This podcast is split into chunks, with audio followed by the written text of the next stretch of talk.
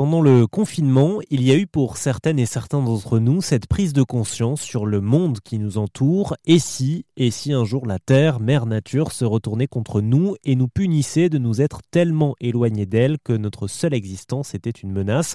Cette nature à laquelle on aspire à se reconnecter au moment des vacances, en week-end, si on décide de quitter la ville pour s'installer à la campagne, quand on se lance dans la permaculture ou qu'on cultive simplement des tomates cerises sur son balcon. Je suis en ligne avec euh, Mélusine Martin Martin, sociologue environnemental. Bonjour. Bonjour. Vous êtes euh, docteur de la Sorbonne Université. Euh, vous travaillez beaucoup sur les questions euh, des humanités environnementales, sur l'écoféminisme aussi.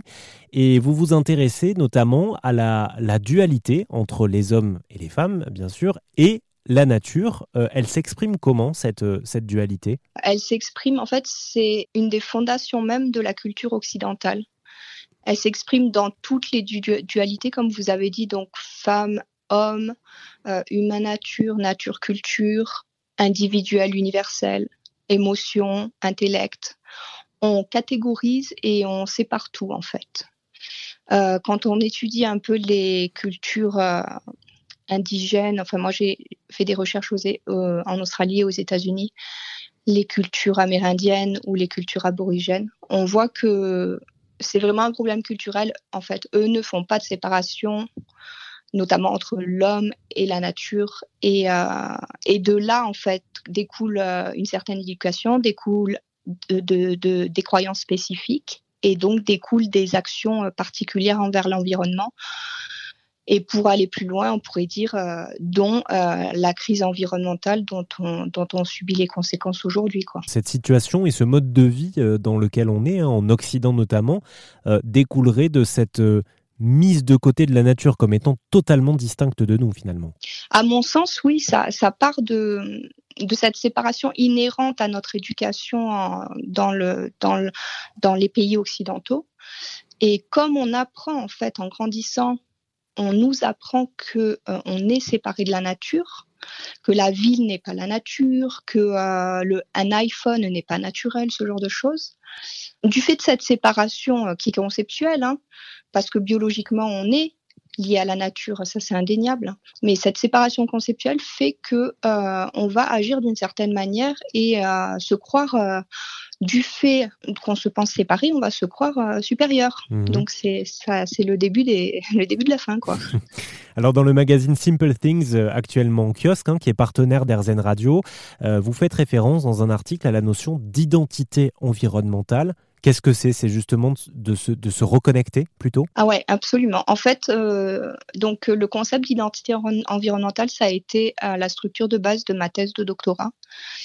L'identité environnementale, en fait, ça part du principe que si, d'un point de vue identitaire, on apprend à s'identifier, donc comme étant au-delà de soi-même un individu étant aussi l'environnement qui nous entoure, donc dans le sens où euh, quand, on, quand on à soi, on va dire notre identité s'arrête à la surface de notre épiderme. Au-delà, c'est le monde extérieur.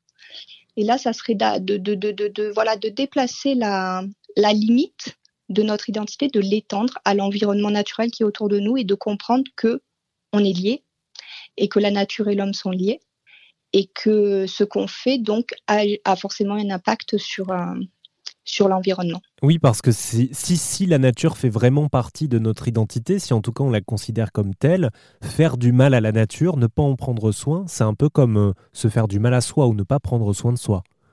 Exactement, vous avez tout compris. En fait, c'est enfin quand on dit euh, voilà ayez des gestes euh, des gestes respectueux de l'environnement recycler que sais-je et tout euh, c'est aborder le problème par euh, par par la fin si on part du principe que la nature c'est nous d'un point de vue identitaire on va naturellement changer tous nos actes parce que comme vous dites je sais pas jeter un mégot par terre sur un chemin de randonnée on jetterait pas un mégot par terre dans son salon mmh. mais on va le faire on va le faire dehors parce que pour nous, c'est voilà, c'est l'extérieur, ça n'est pas nous, donc c'est pas grave. Donc tout est là, quoi, tout part de là. Oui, et tant qu'on est sur le, sujet de l'identité, euh, l'identité en, sociologie, en tout cas, c'est quelque chose qui se construit hein, euh, euh, tout au long de la vie. On a l'identité de genre qui nous est donnée à la naissance, on a l'éducation, etc. Mais qui on est, ça s'affirme au fur et à mesure des années et ça peut aussi évoluer. Donc cette identité à la nature, si on la, cette identité environnementale, si on la considère comme ça, elle, est, elle est tout à fait constructible euh, à n'importe quel moment de notre vie.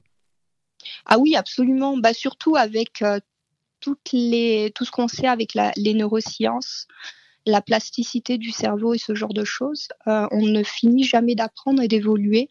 Et il n'y a pas d'âge et il est jamais trop tard pour changer et, et, renouer un lien à la nature et développer son identité environnementale. Mm. Est-ce que, euh, selon vous, c'est ce qui a participé à nous déconnecter de cette identité euh, plus globale, euh, de cette connexion à, la nature? Est-ce que la, technologie a y avoir quelque chose? Eh bien, écoutez, pareil, ça faisait partie de mes recherches de doctorat et j'étais partie avec le préjugé qu'on a peut-être un peu tous que la technologie, notamment numérique, était une puissance qui déconnectait du reste de l'environnement et de la nature. Et en fait, j'ai appris euh, que pas du tout. Enfin, les gens ne le vivent pas comme ça.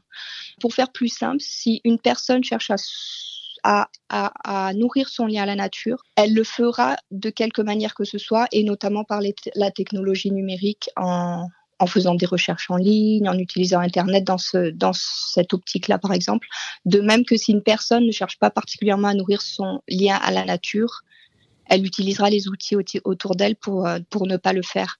Donc, ce qui fait que la technologie numérique, c'est qu'un outil en fait. Ça dépend de comment on s'en sert et on peut s'en servir de manière positive pour nourrir notre lien à la nature. Oui, c'est peut-être anecdotique ce que je vais vous dire, mais c'est vrai que euh, des vidéos qui marchent beaucoup, notamment sur YouTube, c'est des vidéos de bruit de nature euh, qu'on peut se mettre, par exemple, quand on travaille ou quand on médite. Donc finalement, technologie ou pas technologie, il y a un vrai besoin de revenir euh, aux sources. Oui, absolument. Ou c'est comme le fait euh, d'une façon anecdotique, comme vous dites. C'est euh, la plupart des fonds d'écran des gens sur les ordinateurs, c'est souvent des paysages ou la mer ou que sais-je. Donc pareil, comme vous dites, il y a un besoin de, de renouer à la nature. Enfin, l'être humain a toujours évolué au sein d'un environnement naturel, environnement naturel. Le système nerveux humain, il est indexé sur la nature.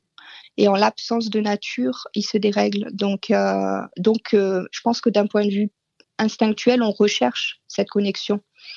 Merci beaucoup, Mélusine Martin. Bah de rien.